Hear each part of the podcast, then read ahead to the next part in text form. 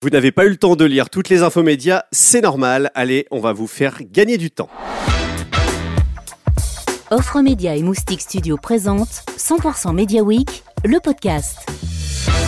Bonjour, c'est François Kirel, bienvenue dans l'épisode numéro 8 de la revue de presse des médias et de la publicité. Vous allez tout savoir en 10 minutes chrono.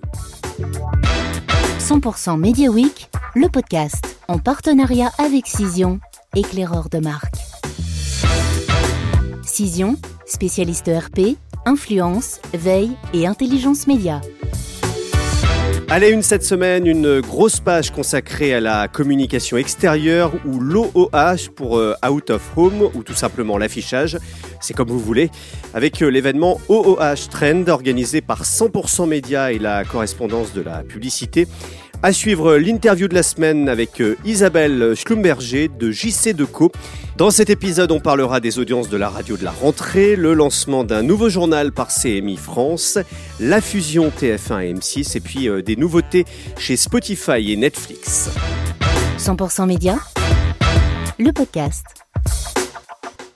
On démarre avec euh, l'actualité autour de la communication extérieure et la régie Média Transport qui comprend Métrobus et Médiagare, reconduite par la SNCF et la RATP pour commercialiser euh, l'affichage dans leur réseau. Dans Influencia, Valérie Descamps, la directrice générale de la société, revient sur cette victoire. Et côté opérationnel, le nouveau contrat prévoit une dédensification des réseaux avec une réduction de l'empreinte carbone. À la SNCF, par exemple, une baisse du nombre de panneaux qui vont passer de 15 000 à 3 000 tout en générant plus de chiffre d'affaires. Pour cela, un nouveau modèle de commercialisation a été développé sur les panneaux digitaux. Il permet de vendre euh, à la demi-heure et à l'écran. On poursuit notre page sur la communication extérieure avec l'événement OOH euh, Trends euh, dont le replay est disponible sur offremedia.com. À la fin de l'événement, euh, Thierry Amar a joué les prolongations et s'est entretenu avec Isabelle Schlumberger, la directrice générale commerce, marketing et développement de JC Deco. C'est l'interview de la semaine. Bon Isabelle, on, on vient de finir OOH Trends. Qu'est-ce que tu en as pensé? Écoute, vraiment, euh, merci Thierry, parce que ça a été, euh, je trouve, une très bonne euh, édition. Ça nous a vraiment permis de finalement cristalliser pendant ces trois heures tout ce qui avait été fait par la profession pendant les douze derniers mois. Ça a été extrêmement intense que ce soit sur les sujets euh, euh, liés à la loi euh, climat et résilience, à l'accélération que cette profession a vécu aussi avec sa digitalisation et puis les nouveaux canaux de vente comme le programmatique et le formidable rebond économique de notre secteur. Voilà, parlons du rebond. C'est vrai que c'est assez impressionnant dans les chiffres de voir à quel point le média arrive à rebondir rapidement. Alors, tu, connais le principe du rebond. Euh, plus ça tape fort euh, à descendre, plus ça remonte. Donc, euh, tu le sais, on est mm. avec le cinéma le média qui a le plus souffert pendant l'exercice 2020. Et ça, c'est vrai partout dans le monde. Dès que nos audiences disparaissaient, eh bien, le média plongeait.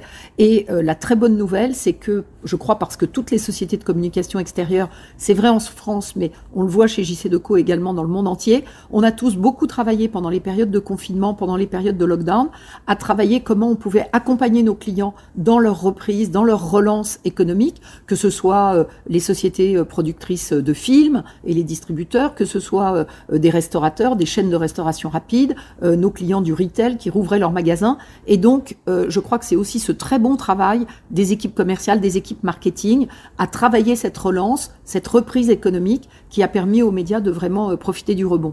Et est-ce que la crise vous a donné des nouvelles idées, vous a enrichi votre créativité en fait? Ce qui est très clair, c'est quand tu te retrouves, surtout dans un média, tu sais, on, l'appelle média de coût fixe, hein, c'est un média où, que ce soit le mobilier urbain à cause des investissements qui sont à faire euh, au début des contrats, euh, mais aussi parce que nous avons euh, bah, des, voilà, nos, masses salariales à financer ainsi que nos loyers que nous payons aux autorités de transport ou aux collectivités locales.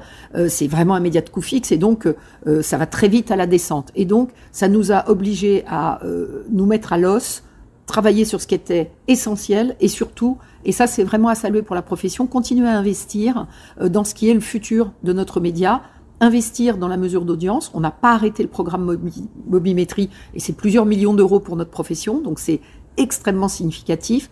Continuer à accélérer et investir dans euh, les nouvelles technos et donc, euh, par exemple, le programmatique, là aussi des millions d'euros de, de, développement. Et puis, investir dans la data Et ça, c'est important. On l'a beaucoup fait chez JC Deco avec notre programme JC Deco Data Solutions, mais je sais aussi que mes confrères euh, ont travaillé ce sujet. Donc, euh, une profession euh, un peu à l'os économiquement, mais qui néanmoins a, a investi sur le futur. Et je trouve que ça se voyait beaucoup aujourd'hui. Merci Isabelle.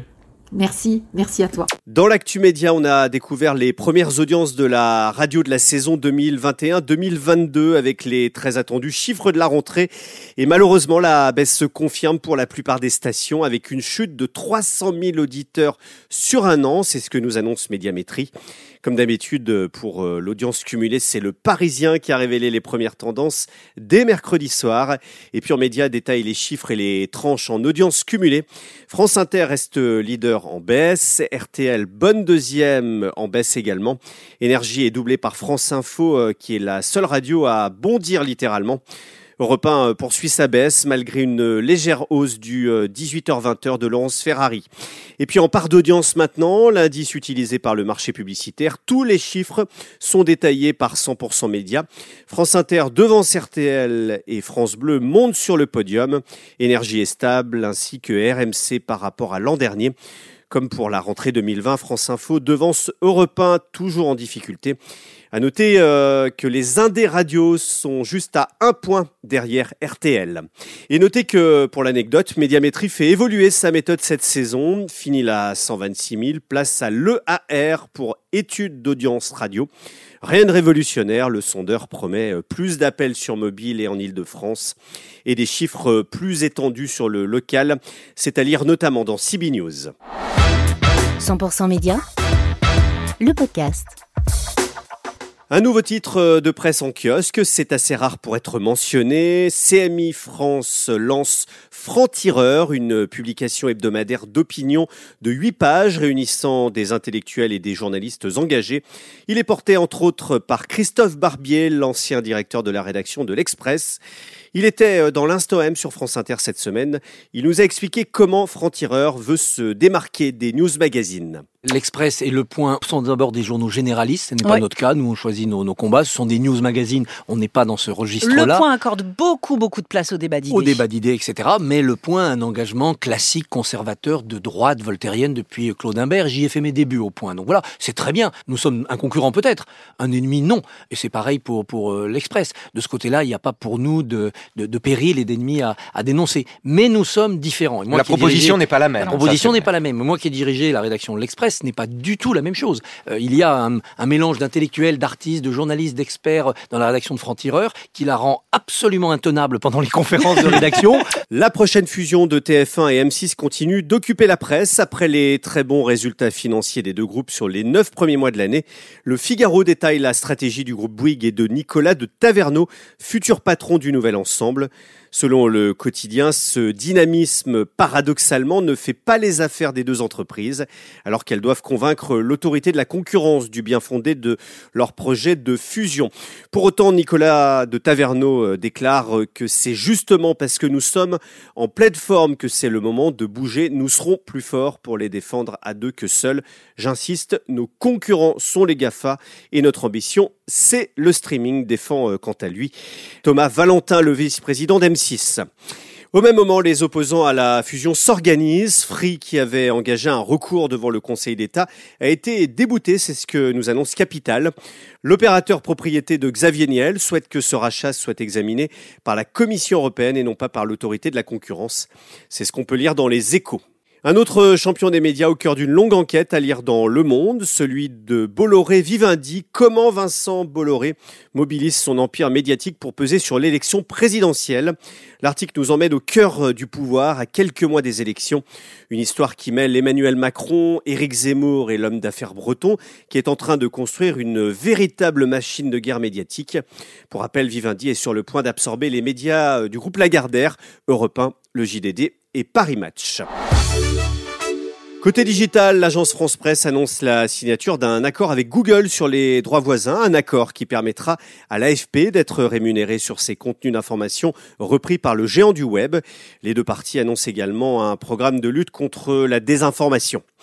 Spotify poursuit sa stratégie de renforcement dans le podcast et annonce l'arrivée euh, d'abonnements payants. Stratégie euh, nous apprend euh, que plusieurs studios français de podcasts comme Binge ou Nouvelles Écoutes vont proposer des abonnements pour accéder à certains contenus audio en 2022 directement sur la plateforme de streaming. Et puis Netflix qui annonce une nouvelle méthodologie dans le classement des films et séries les plus vus. Selon le Wall Street Journal, relayé par l'opinion, la plateforme de streaming publiera désormais toutes les semaines un classement de ces titres en fonction du nombre d'heures que les abonnés leur consacrent. Auparavant, seules deux minutes de visionnage étaient comptabilisées. C'est la fin de cet épisode 100% Media Week. N'hésitez pas à vous abonner sur Apple Podcast ou Spotify pour recevoir automatiquement le prochain épisode. Et désormais, on se retrouve chaque vendredi à partir de midi. En attendant, retrouvez toutes ces informations également dans la newsletter 100% Média chaque jour dans votre boîte mail. C'est gratuit. 100% Media Week, le podcast en partenariat avec Cision, éclaireur de marque. Spécialiste ERP, influence, veille et intelligence média.